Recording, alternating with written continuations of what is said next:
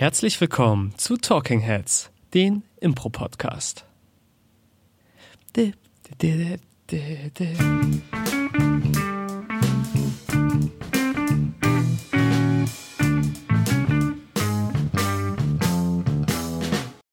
An meiner Seite die fantastische Elisabeth Roth. Vielen Dank. Und mir gegenüber, beziehungsweise an meiner Seite, der äh, sehr charmant lächelnde und geradezu jugendlich frische Thomas Geier. Das macht alles meine neue gute Gesichtscreme. Ich habe damit nichts zu tun. Kannst du verstecken, dass du eigentlich schon 40 bist? Nee, ich kann auf jeden Fall meine Augenringe verstecken. ja, Thomas, schön, dass. Äh Jetzt hast du mich total rausgebracht mit deiner Gesichtscreme. Schön, dass du heute hier bist. Ich habe natürlich auch schon eine kleine Überleitung in der Anmoderation versteckt. Und zwar, dass du so jugendlich frisch aussiehst heute. Was ist denn unser Thema für den heutigen Podcast? Unser Thema für den heutigen Podcast ist Impro mit Jugendlichen. Ich weiß auch gar nicht, warum ich in so einen Sprachduktus gefallen bin, aber vielleicht werde ich das weiter durchziehen. Ist so eine Mischung aus Radio und deutscher Synchronsprecher, finde ich. Ja. Ist ganz geil. Ich, ich probiere es ein bisschen natürlicher. Genau, wir reden heute über Impro-Theater mit Jugendlichen. Und da habt ihr euch sicherlich gefragt, warum machen Paul und Claudia das nicht? Und darauf haben wir. Das haben wir uns auch gefragt. Nein, das stimmt nicht ganz. Tatsächlich. Weil beide keine Zeit haben. Nein. Das stimmt, ich haben Paul und Claudia auch viel Erfahrung äh, im Impro-Theater mit Jugendlichen. Aber gerade in letzter Zeit kann man sagen, sind Thomas und ich so ein bisschen die Expertinnen der Affirmative für Impro-Theater mit Jugendlichen und haben uns da auch einfach echt viel beschäftigt. Unter anderem sind wir Partners in Crime für den wöchentlichen Jugendkurs der Affirmative, den wir einmal die Woche geben. Und genau immer dienstags beim Haus Haifa. Haifa, beim Haus Haifa. um 18 Uhr für alle Jugendlichen, die das hier hören und aus der Umgebung Mainz kommen. Yes. Wir haben auf jeden Fall noch mehr als genug Platz. Kommt vorbei.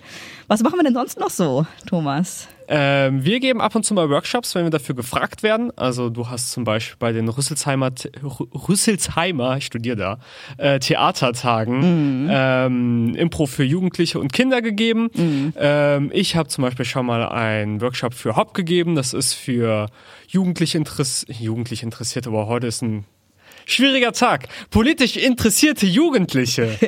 ähm, gewesen. Ja. Oder ich arbeite auch ansonsten noch ehrenamtlich ähm, bei einer Einrichtung mit körperlich eingeschränkten Jugendlichen.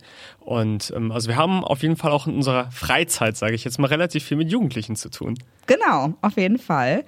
Ähm, und ich würde sagen, jetzt wo wir schon so viel jugendlich, jugendlich, jugendlich gesagt haben, ähm, es ist ja ein relativ schwammiger Begriff und es ist so eine sehr große Spanne. Vielleicht können wir einmal kurz festlegen, ähm, wenn wir in diesem Podcast jetzt hier von Jugendlichen sprechen, was für Jugendliche meinen wir denn? Also gerade so alterstechnisch. Wir unterrichten Jugendliche von 14 bis 19 Jahren. Genau, auch liebevoll Youthies genannt bei uns. Ja. ähm, es kann natürlich auch sein, dass wir mal eine Anfrage bekommen für Jugendarbeit mit jüngeren Jugendlichen. Wir haben aber den Jugendkurs für 14 bis 19 Jahre ausgeschrieben. Äh, was auch so ein bisschen so einen Grund hat, würde ich sagen. Es gibt ja schon so diese Altersspanne, wo man wirklich noch von Kindern sprechen kann. Ich würde sagen, die geht vielleicht so bis elf, zwölf für mich, vielleicht so noch zehn auch. Ähm, und dann gibt's so diese Spanne, wo es für mich so richtige Jugendliche sind, so ab 14. Und gibt's aber auch so dieses sehr schwierige Zwischenalter. Falls irgendwelche 12- oder 13-Jährigen zuhören, tut mir leid. Ähm, aber die sind echt so ein bisschen äh, anstrengender, finde ich nochmal. Und schwieriger für Impro-Theater. Wie nimmst du das wahr, Thomas? Ähm, ich habe mich tatsächlich eher sehr ferngehalten von Impro-Theater mit so 9- bis 13-Jährigen. Aber auch alles, was jünger ist. Also für mich, ich, äh, wir können noch später genauer drauf eingehen, warum. Ich arbeite am liebsten mit so ab 14 Jahren. Ja. Und alles, was... Äh, drunter und jünger ist, finde ich halt super anstrengend. Also sie sind einfach, ich habe eine Hausaufgabenbetreuung geleitet ja. mit äh, Fünft- und Sechstklässlern. Das ist einfach Anarchie in deren Köpfen. also anders kann man das nicht sagen. Es ist einfach, es, es ist noch so mega so ein Ausloten von was kann ich, was darf ich, ähm, so sehr die, die, die Regeln brechen mhm. und, und dann noch je nachdem, äh, und wir generalisieren jetzt. Es gibt natürlich auch ganz große Engel in dem Alter und auch sicherlich Jugendliche, mit denen man das machen kann, aber so die meisten, die wir einfach kennengelernt haben in dem Alter. Mm. sind halt so so selbst in sich sehr äh, in sich in sich selbst entdecken auch und dann einfach super anstrengend. Auf jeden Fall. Und du hast halt so ein bisschen den Effekt, weil ich habe ja auch schon ein bisschen was mit Kindern gemacht, dass Kinder halt einfach spielen, wenn sie Impro-Theater spielen. Vielleicht machen wir auch mal eine Folge zur Impro-Theater mit Kindern, da will ich jetzt gar nicht so ausführlich drauf eingehen. Aber Kinder, die lässt du halt einfach spielen, die lässt du in ihrer Fantasiewelt rum experimentieren, dann haben die Spaß. Du kannst da vielleicht jetzt nicht wirklich Impro mit denen spielen, aber du kannst halt locker mit denen einfach irgendwas machen, wo die Bock drauf haben. Während du mit Jugendlichen, dazu kommen wir gleich noch, halt wirklich arbeiten kannst. Also, also ab 14 Jahren kannst du mit denen halt wirklich einfach Impro machen. Und so diese Zwischen, dieses Zwischenalter ist super schwierig, weil die sind nicht mehr jung genug, um sozusagen einfach diesen ungehemmten Spielfluss zu haben, einfach ja. spielen, spielen, spielen, weil die schon sehr viel halt über darüber nachdenken, wie sie nach außen wirken, so diese ganzen sozialen Statusdinger kommen schon so dazu, aber sie sind noch nicht alt genug, um halt so sich anständig zuzuhören, aufeinander einzugehen und sich zu konzentrieren. Und Empathie deswegen ist noch nicht entwickelt. Ja, es ist so das schwierigste Alter für Impro. Also falls ihr mal Impro mit äh, so fünfte, sechste Klasse machen müsst, äh, vielleicht auch noch siebte, äh, mein Beileid an dieser Stelle. und wir können gerne mal Erfahrungen austauschen, wie man das noch trotzdem handeln kann. Aber es soll um etwas anderes gehen in diesem Podcast. Wir konzentrieren uns so auf dieses Alter ab, vier, ab 14. Meine Stimme bricht schon. Vor lauter Stimmbruch. Ähm, ab 14 Jahre bis so ungefähr 19 Jahre. Also so diese gute Pubertätszeit bis zum Erwachsenenalter. Und ähm, Stichwort Erwachsene, was vielleicht schon mal gerade für Leute, die jetzt vielleicht Impro mit Jugendlichen machen wollen. Die erste Frage ist, hm, ich mache sonst immer nur Impro-Theater mit Erwachsenen. Ich weiß, was ich mit denen so machen würde. Ich habe da so meine Workshops, ich habe da so meine Inhalte. Jetzt muss ich Impro-Theater mit Jugendlichen machen. Was soll ich anders machen? Muss ich was anders machen? Was ist der Unterschied zwischen Impro-Theater mit Erwachsenen und mit Jugendlichen? Erstmal so allgemein. Was denkst du, Thomas? Ähm und da ist es halt einfach immer, man, man muss ein bisschen so seine Crowd kennen, sag ich mal. ja. Ja, und es kommt einfach darauf an, was für Jugendliche hat man vor sich. Mhm. Also ob das jetzt irgendwie ähm, eine verschlossene Klasse ist, mhm. die, die alle so Status, wie du es ja schon gesagt haben, vor sich haben und es eigentlich darum hauptsächlich geht, sich nicht zu blamieren in der Klasse gegenseitig. Mhm. Oder man so ähm, eine sehr aufgeweckte Gruppe von super politisch interessierten Jugendlichen hat, wo du so siehst, okay, die machen einfach jeden jeden Scheiß mit. Mhm. Die, die engagieren sich äh, auch einfach super viel. Und und da kommt es einfach sehr drauf an, okay, was für eine Gruppe habe ich? Ja, und, total. Ähm, wie gehemmt sind die so im Vorhinein? Und ja. da gibt's halt einfach sehr unterschiedliche Konstellationen. Ja. Und ähm, dann je nachdem, wenn es so eine super aufgeweckte Gruppe ist, würde ich sagen, mach einfach genau das, was du mit den Erwachsenen auch machst. Total. Ähm, ja wir haben halt hauptsächlich so mit 15, 16, sage ich mal, und da ist es aber auch einfach, und da finde ich, ist es auch bisschen gesellschaftlich so. Ähm, es wird ganz Zeit diskutiert von wegen Wahlrecht und sowas, und das kommt daher, dass man sagt, dass man Jugendlichen Dinge zutraut, dass man Jugendliche zutraut, souverän zu sein. Mhm. Und äh, deswegen, auch wenn du dann da unterrichtest, trau den Jugendlichen zu, souverän zu sein. Ja. Und wenn sie es nicht sind oder wenn die immer so, ja, weiß nicht, was auch ein Satz ist, der häufig von Jugendlichen kommt in dem Alter. Ja, ja weiß nicht also nee, entscheide genau dich. in dem Ton. Schon. Ja, schon, weiß nicht. Schon, ja, schon. ziemlich genau das. Dann lass die entscheiden, weil das ist dann auch ansonsten eine Kompetenz, die die Jugendlichen lernen müssen, dass sie sich entscheiden müssen. Ja, Total. Und es ist auch bei Erwachsenen. Auch gibt viele Erwachsene, die nicht entscheidungsfreudig sind. Also so, so ist es ja auch nicht. Da kommt es auch drauf an. Hast du eine Gruppe von verschlossenen Erwachsenen, ja. die irgendwie sehr auf in so einem Arbeitskontext gerade so einen Workshop machen, die sich voreinander natürlich nicht die Blöße geben wollen, gerade wenn es irgendwie Chef zu zu, zu Kolleginnen ist und sowas, mm. dass du dann natürlich auch irgendwo diese, diese Strukturen brechen musst. Und das ist aber genau das gleiche wie mit Jugendlichen. Ja, Total.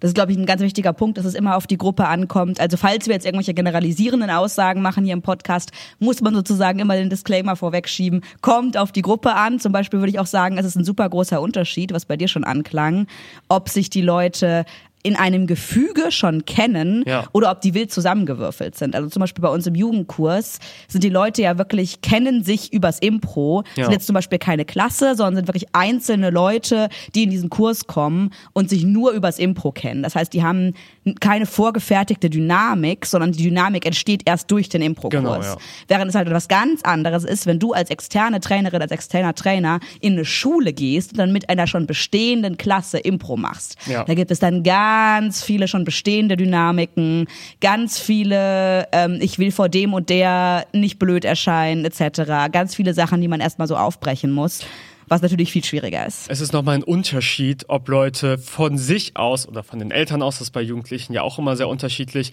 zu diesem Kurs kommen ja. oder das so ein bisschen ähm, von außen kommt. Ja, die Lehrerin hat halt gesagt, wir machen jetzt Impro für diesen Nachmittag. ja.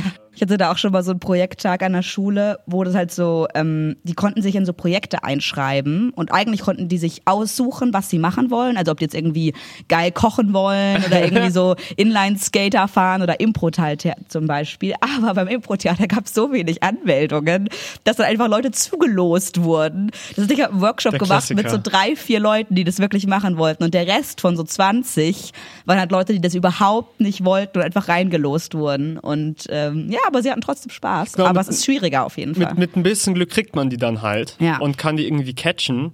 Und das ist aber, das ist jugendlich unabhängig eigentlich. Also an sich ja. bleibe ich bei der Aussage von Anfang. Ich glaube, man kann mit Jugendlichen ähm, gerade wenn es so Anfängerkrams ist, mm. genau das gleiche machen wie mit Erwachsenen. Total, da gebe ich dir total recht. Ich würde sagen, wenn ich einen Fehler gemacht habe in äh, der Vergangenheit beim Unterrichten von Jugendlichen, dann dass ich gedacht habe, oh, das sind Jugendliche, mit denen kann ich das nicht machen, das ist zu schwierig oder das ist zu anspruchsvoll oder nee, wir können noch nicht so schnell auf die Bühne gehen, weil das können die Jugendlichen noch nicht, habe ich im Nachhinein immer gedacht, okay, war der falsche Ansatz, du kannst mit ihnen alles machen, was Erwachsene auch können.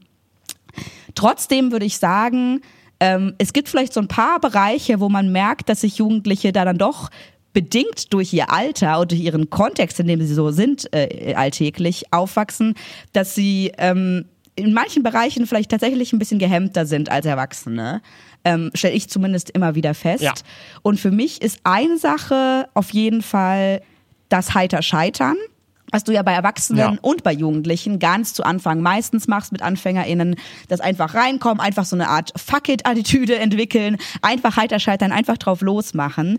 Und da habe ich die Erfahrung gemacht, zusammen mit dir, dass man da am Anfang mehr Zeit drauf verwenden ja. muss als bei Erwachsenen, weil Jugendliche in der Regel aus einem sehr verschulten Kontext kommen. Und da wird Scheitern an sich immer bestraft. Ja, ja es, es, ist, halt so. Es ist also ja. mit, mit einer schlechten Note, mit Durchfallen, mit... Ähm, und es ist halt hart, aber auch untereinander mit Gelächter, wenn jemand was Falsches in der Klasse gesagt hat und sowas. Mhm, also ja. so, so Scheitern bedeutet an sich immer Versagen und eine richtige Antwort wird immer belohnt. Also man hat immer die Karotte quasi. Aber so machen es ja auch Eltern. Also ja, hey, wenn du fünf Einsen, also bei mir war es so, wenn du fünf Einsen in die Schule bringst, kriegst du irgendwie 10 Euro pro Eins oder sowas. Ah, also krass. für ein besseres Zeugnis kriegst du eine bessere Belohnung. Das habe ich auch von vielen Leuten gehört, dass sie Geld bekommen haben. Für ein schlechteres Zeugnis kriegst du äh, eine schlechtere Belohnung.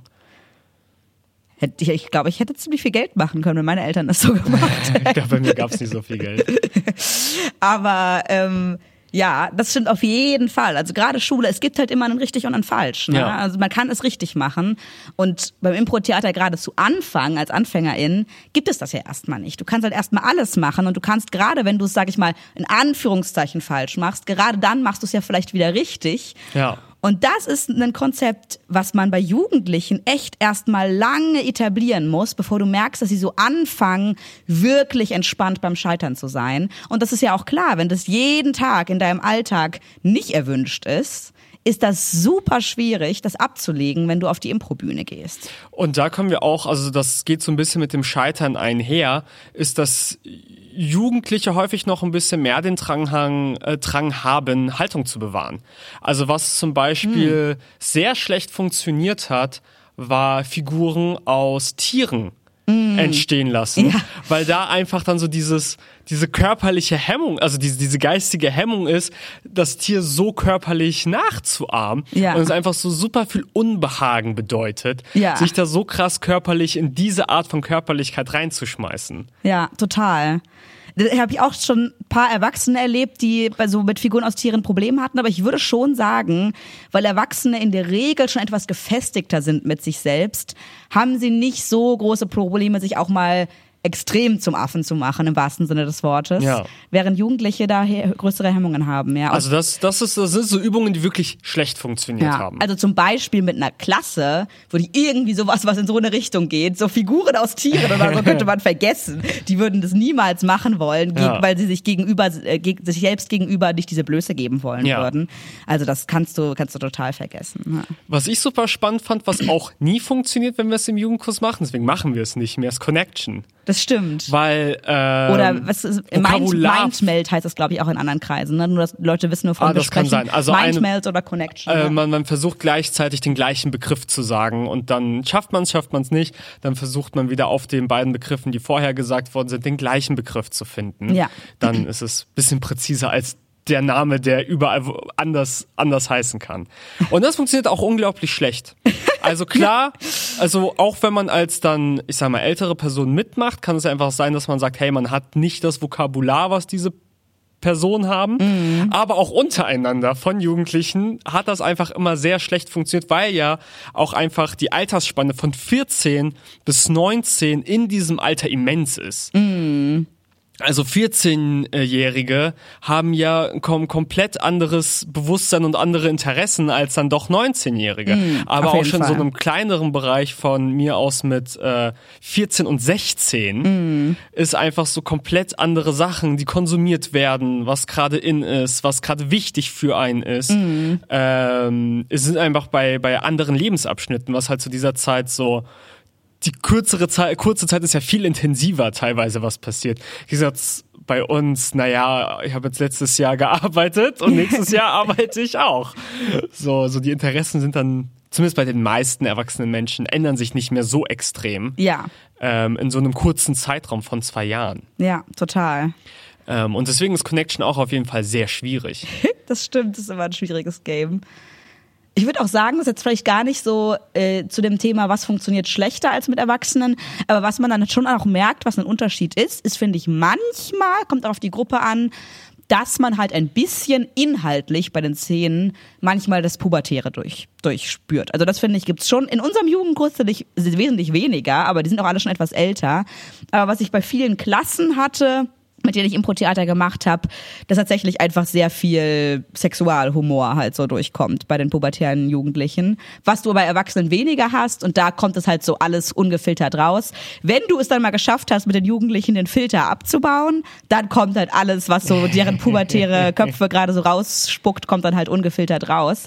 Aber auch einfach Ähm, wieder, weil es sie halt interessiert in ihrem Alltag. Ja, also es ist total. halt einfach, okay, Sexualität erkunden, Total. sich selbst erkunden, sich selbst herausfinden und sowas. Ja, und das merkt man dann, finde ich, schon, dass das bei manchen Jugendlichen zumindest, mit denen man das dann macht, einfach ein Thema ist, was auf jeden Fall dann auf der Improbühne auch immer wieder hochkommt. Aber das persönlich finde ich auch überhaupt nicht schlimm und es ist so, äh, wenn man es ein bisschen zügelt, sage ich mal, dass es nicht die anderen, mit, die da mitmachen, total verstört, ist es total okay, wenn die das dann auch auf die Improbühne bringen. Ähm, ich hatte nur echt immer diesen lustigen Crash, dass man halt in einer Klasse dann häufig Leute hat, die schon so sehr viel offensichtlich drüber nachdenken. Zum Beispiel hatten wir sowas wie sieben Dinge.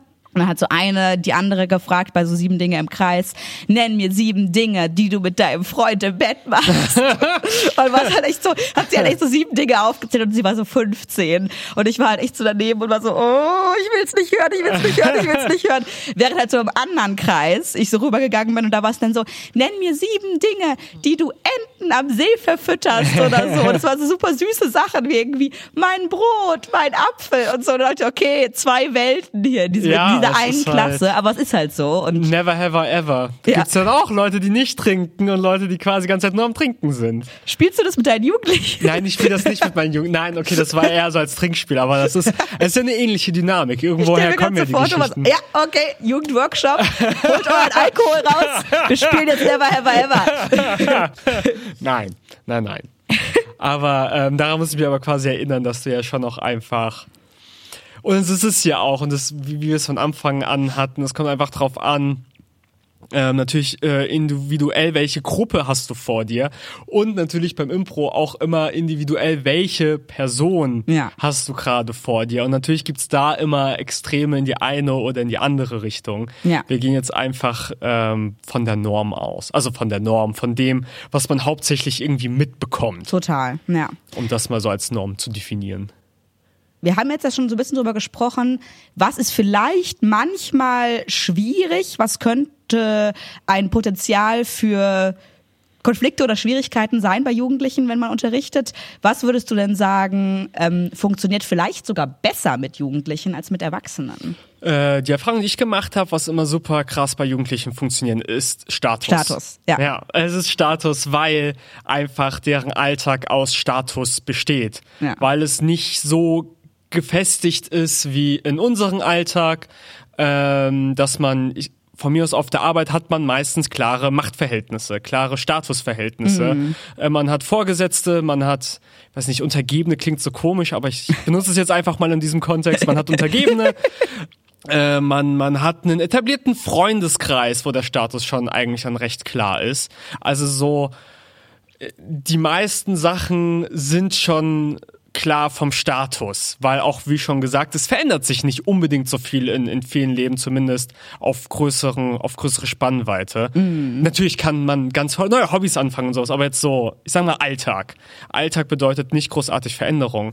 Während bei Jugendlichen Ja. halt einfach Krieg ist. Es ist einfach quasi der, der, der hormonelle Krieg im Klassenraum, Ja. der stattfindet. Und dann ist, ist es permanent Status, äh, ja doch, ich sag's, es ist permanent Und Ja. das, das fängt bei ähm, daran an, dass man in der Freundesgruppe unterschiedliche Stati hat, Mhm. dass man, hey, wer hat den ersten Freund und sowas. Mhm. Und äh, Schulnoten, also sch schulische Leistung ist ein Statusgrund. Mhm. Ähm, und, und, und. Es ist halt einfach so, so viel Status. Status, Machtkampf zu Hause mit den Eltern, Ja. äh, mit den Lehrern, wo man sich gegen krass aufbäumt vielleicht oder auch nicht. Wo man ja wirklich in so, so festen Strukturen ist, in die man reingezwungen wird. Total. Während man als Erwachsener ja schon sagen kann, okay, ich hasse Chefs, ich versuche selbstständig zu werden und versuche mein eigener Chef zu sein. Ja. Oder man sich halt häufig auch mit diesen Sachen einfach abgefunden hat, wenn man das schon seit zehn Jahren so tut. Total, ja. Also da würde ich auch auf jeden Fall dir recht geben. Man merkt einfach bei Jugendlichen, dass die so für das Gefühl von Status mega sensibel sind. Also wir machen häufig auch in Kursen diese Übungen von einem Status-Battle, wo zwei Leute zum Beispiel eine Szene spielen, versuchen den höheren Status zu haben und alle im Publikum zeigen auf die Person, von der sie glauben, dass sie gerade den höheren Status hat oder auch das gleiche mit einem niedrigeren Status kann man auch machen. Und die Jugendlichen verstehen dieses Konzept einfach sofort, wissen immer sofort, auf wen sie zeigen müssen und können auch total gut, sage ich mal, danach erklären, warum sie auf wen gezeigt haben. Also einfach dieses Gefühl von, was bedeutet Status und wie verhalten sich so Stati zueinander, das verstehen Jugendliche einfach instantan. Das ist mega beeindruckend, finde ich.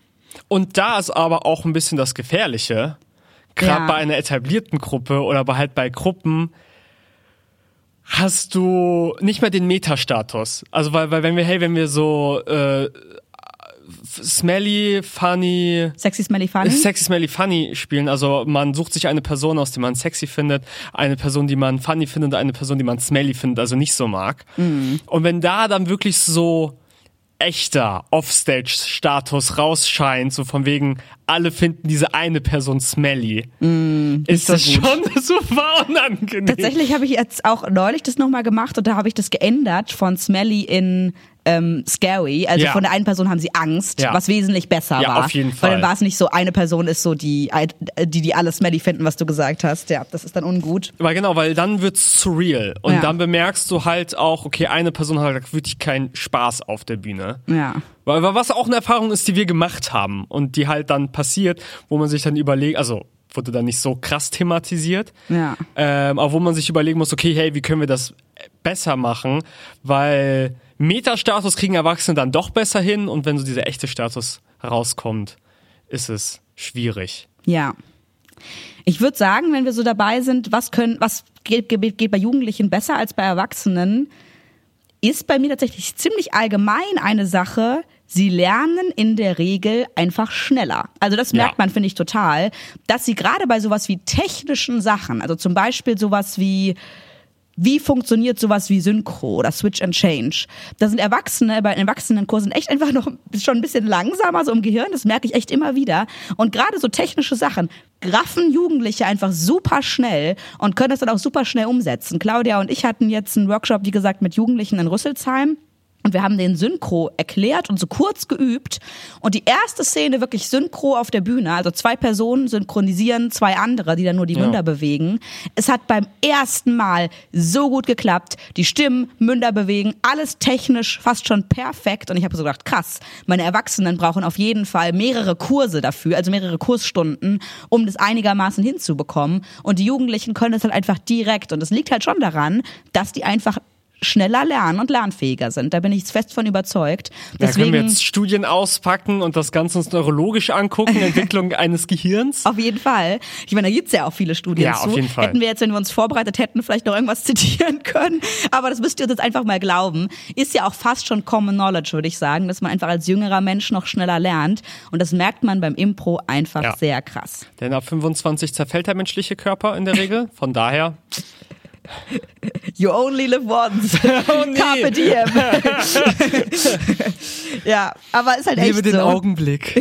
Ja. Haben wir noch irgendwelche cheesy Sprüche? Ähm. Für mehr cheesy Sprüche schreibt einfach an paul.deaffirmative.de. genau, da freut er sich.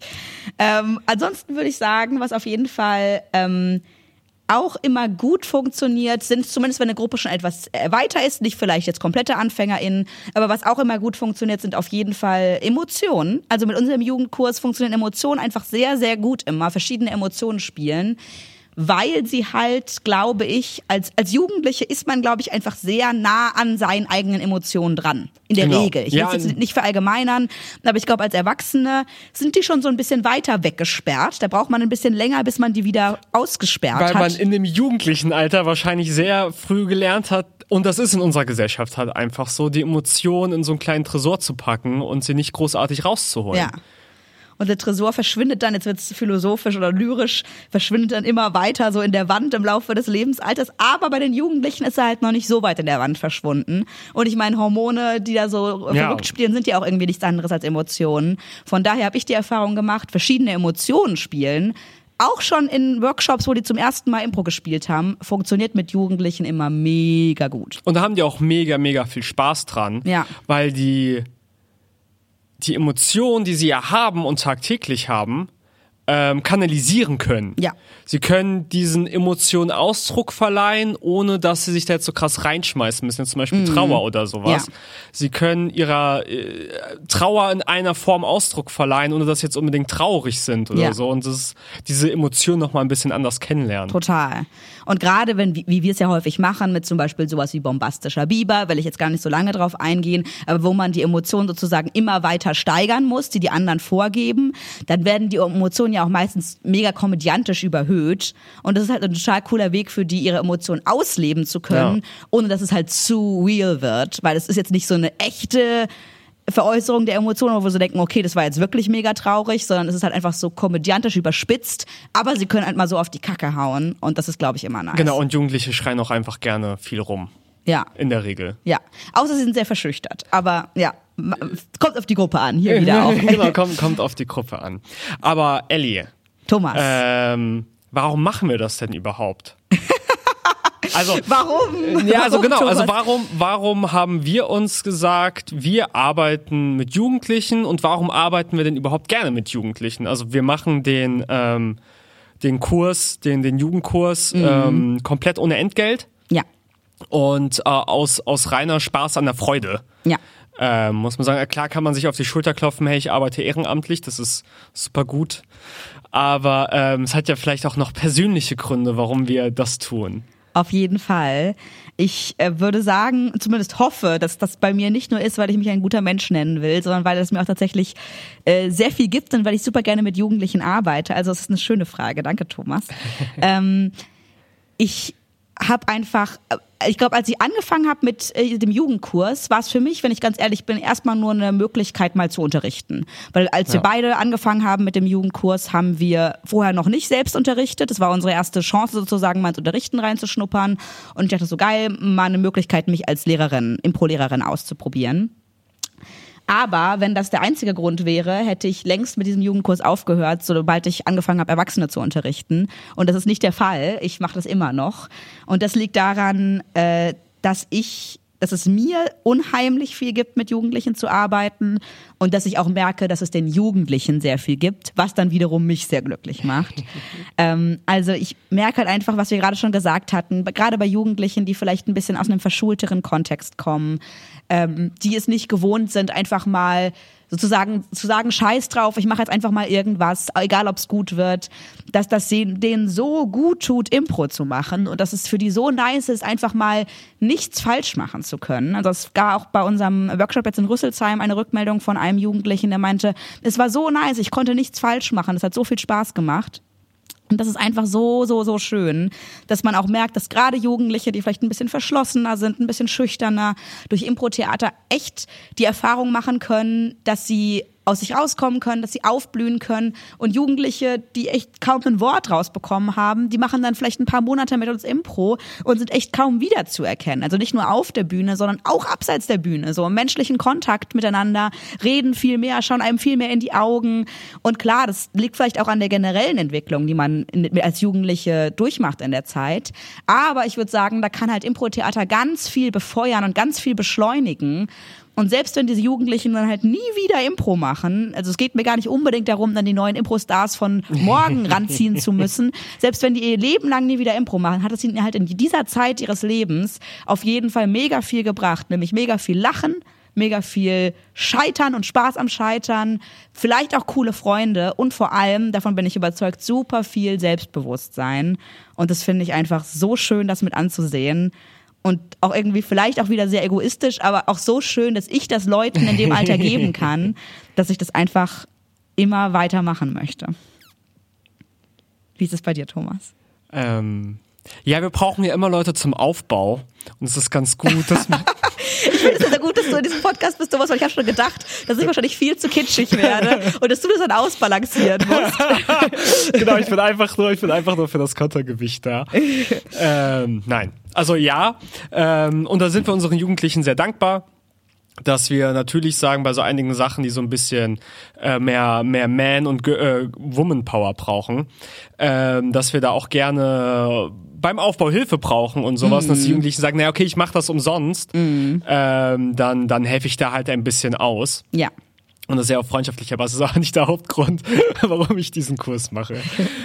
ich dachte nur, es ist ähm, guter Bruch.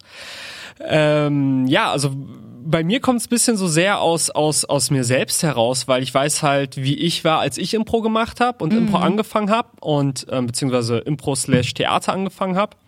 Und ähm, es kommt halt dann so super raus von den Sachen, die ich vorher gesagt habe, von wegen so die Emotionen irgendwo in den Schrank verschlossen und äh, drei, sieben Siegel drauf gemacht und irgendwie nochmal verbrannt oder so, mhm. damit das ja nicht gefunden werden kann, die Buchse der Pandora. Und so ein Jugendlicher war ich halt so sehr äh, mit äh, 19, 20 oder als ich angefangen habe. Mhm. Und ähm, Theater und halt auch gerade Impro hat mir menschlich so, so viel gegeben. Ähm, und da ist es, ist es noch nicht mal unbedingt dieses weniger schüchtern werden oder sowas. Also so, ich glaube, ich hatte schon auch immer so ein bisschen diesen, diesen Drang zur äh, Bühne, aber so dieses mit sich selbst auseinandersetzen müssen mm. und sich selbst irgendwie finden im Laufe des, des Impros und diese Selbstreflexion, die man beim beim Impro, aber auch einfach beim Theaterspielen hat, finde ich, ist halt so, so wichtig für äh, an sich jeden Menschen.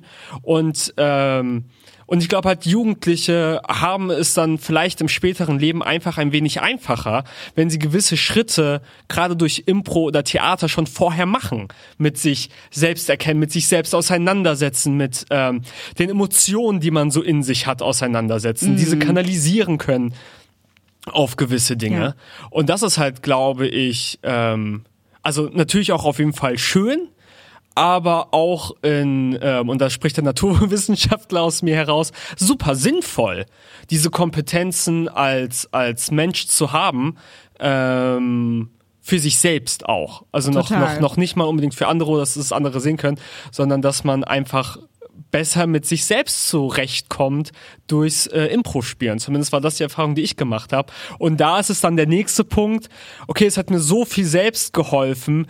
Wenn es allein drei Leuten hilft, von zehn Leuten, die ich unterrichte, oder von mir aus drei von drei, aber wenn es nur, wenn es nur einer Person hilft, wenn ich unterrichte und die sich so ähnlich gefühlt hat, wie ich mich gefühlt habe, dann war es das wert. Mhm. Und dann hat es sich gelohnt, ähm, diese Stunde zu halten. Und das ist jetzt so wir kommen komplett wieder Richtung Kitsch. Also klar haben die auch Spaß, aber ähm, schon hauptsächlich, damit sie uns beim Aufbau helfen. Ja, hauptsächlich, damit sie uns beim Aufbau helfen. Sehr schön, Thomas, das hast du mega schön gesagt. Eine kleine Ergänzung vielleicht noch auf meiner Seite, nur weil ich dir gerade dann gedacht habe, dass es eine lange Zeit gab, wo es bei uns im Jugendkurs ähm, hauptsächlich junge Frauen gab tatsächlich, die mit uns Impro-Theater gemacht haben. Das ist natürlich jetzt vielleicht bei anderen Leuten, jetzt die vielleicht auch zuhören, ganz anders.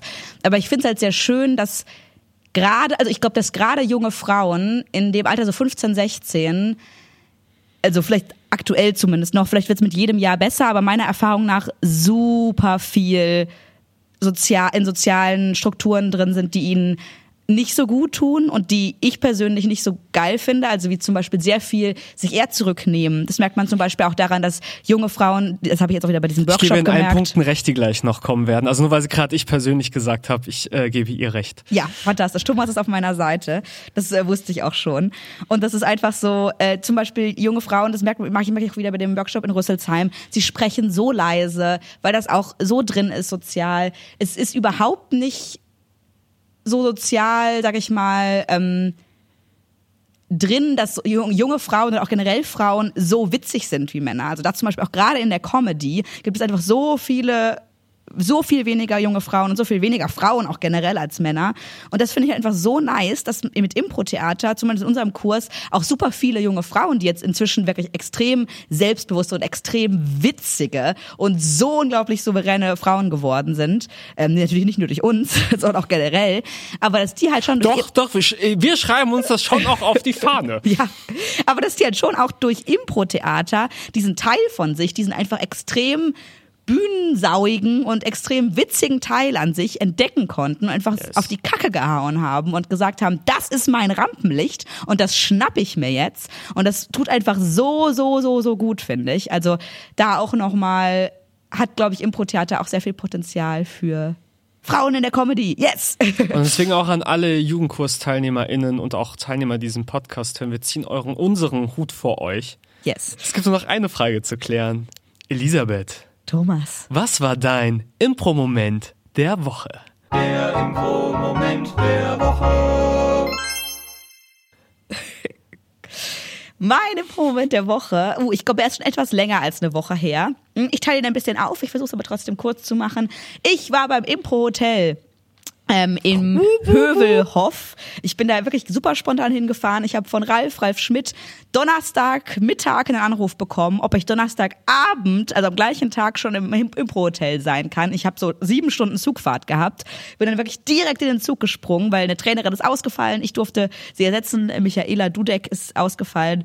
Und äh, ich bin dann einfach in den Zug gesprungen, hab, bin sofort in dieses Impro-Hotel gefahren, habe tatsächlich dann auch die Workshop-Inhalte, die sie gemacht hätte eigentlich beim Impro-Hotel, versucht noch aufzunehmen und die Workshops zu geben, die sie eigentlich gemacht hätte. War also sehr spontan und sehr anspruchsvoll. Aber es hat super gut funktioniert. Es gab Poolparty, es gab Karaoke und es war echt ein, äh, ein schönes Erlebnis. Also Impro Hotel äh, war echt mega cool. Paul Ziemer war auch da habe ich schon von gehört. Der ist, äh, den habe ich da kennengelernt. Der Habt ist auch ganz nett. Auch schon gehört letzte Folge, wo seine Stimme im Arsch war. Genau, das war der Grund. Und wenn ich es noch anfügen darf, auch äh, die, der Workshop jetzt letzte Woche mit den Rüsselsheimer Jugendlichen und Kindern war sehr fantastisch. Ähm, ja, das war wunderschön. Fast vielleicht auch noch zu, zu dem Thema der Folge, deshalb sage ich das noch ganz kurz. Wir haben das Zettelspiel mit den Jugendlichen gemacht und sie sollten Sätze aufschreiben, die sie sich von ihren ähm, Eltern mal wünschen würden oder die sie oft hören von ihren, ihren Eltern. Und es war ein super witzige Szene, also sie haben es auch mega nice gespielt, aber es hatte auch immer dann noch so einen Oh Beigeschmack, weil dann echt so Sätze kamen wie du bist gut so, wie du bist oder so Sachen wie es ist okay. Und das waren offensichtlich Sätze, die sie sich mehr wünschen ja. würden von ihren Eltern. Ja. Und es waren zwar witzige Szenen, aber es hatte halt echt so einen, oh krass, okay. Ja. ja. Ich hätte auch Angst bei Sätzen, die du häufig von deinen Eltern hörst, dass da auch nicht gute Dinge rumkommen. Es war viel auch räum dein Zimmer auf. Also. Das, das geht, daran habe ich nicht gedacht. Was war denn dein Impro-Moment der Woche, Thomas? Ähm, mein Impro-Moment der Woche hat äh, nur am entferntesten was mit Impro zu tun. Ähm, ich habe neulich Pen and Paper gespielt. Oh, cool. Was der Grund ist, also Pen and Paper ist quasi der Grund, warum ich überhaupt auch zum Impro gekommen bin, weil es war so, hey, also Pen and Paper ist Rollenspiel für die Mhm. Leute, die es nicht kennen. Und man hat meistens nur Stift und Papier und man erzählt zusammen in einer Gruppe eine Geschichte. Eine Person hat so ein bisschen die Fäden in der Hand, äh, wenn es um die Geschichte geht. Und das war ich in dem Fall. Ähm, und wir haben ein, ein, eine Geschichte zu Ende erzählt, ein Abenteuer, was wir vor einem halben Jahr oder sowas angefangen haben, aber dann sehr lange nicht äh, spielen konnten äh, wegen der Gesundheit eines Spielers. Und das haben wir zu Ende geführt. Und ähm, das war, wie hätte man es sich denken können, äh, ein Horrorformat bei mir, was ich geleitet habe. ich will immer, dass ihr auf den Horror treffen. Das war einfach sehr cool. Also ich habe das mit ähm, Personen gemacht, die Impro spielen und oder oder Sch- SchauspielerInnen sind oder das schon auf jeden Fall sehr viel in ihrer Freizeit getan haben. Und das hat einfach so, so, so viel Spaß gemacht, mit äh, schauspielenden Personen so, so eine, zusammen so eine Geschichte zu erzählen. So aus dem Stegreif, halb aus dem Stegreif. Und das war ähm, sehr, sehr cool. Und da finde ich es halt so dieses, Impro ist ja schon so super nützlich. Also Ja. ich habe jetzt klar, ich habe Impro angefangen dafür, jetzt mache ich das auch fürs Impro. Ähm, aber es, ist, es bedingt sich so ein bisschen sehr gegenseitig und äh, das war, weil halt die Leute sehr viel improvisiert haben, weil sie nicht wussten, was auf sie zukommt und ich auf ihre Sachen improvisieren musste. Mein Impro-Moment der Woche. Fantastisch, Thomas. Sehr gut. Dann würde ich sagen, bleibt uns nur noch zu sagen, äh, Carpe Diem. Gibt uns fünf Sterne auf. Oh, jetzt geht meine Stimme auch. Sterne! Sterne! Ja! Gibt uns fünf Sterne! auf Google. gegeben habt auf Google, könnt ihr uns auch noch auf, auf Patreon followen. Oder auf Spotify, können auch auf, uns auch auf iTunes Bewertungen da lassen. Und äh, schaut doch einfach mal, äh, schaut doch einfach mal bei Podcast die Affirmative vorbei, beziehungsweise schreibt doch mal an die Mailadresse, wenn ihr noch eine, einen Vorschlag habt für ein Thema, was ihr euch wünschen würdet für den Podcast. Ansonsten lebt deinen Traum. YOLO. Reingehauen, wiederschauen. Macht's gut.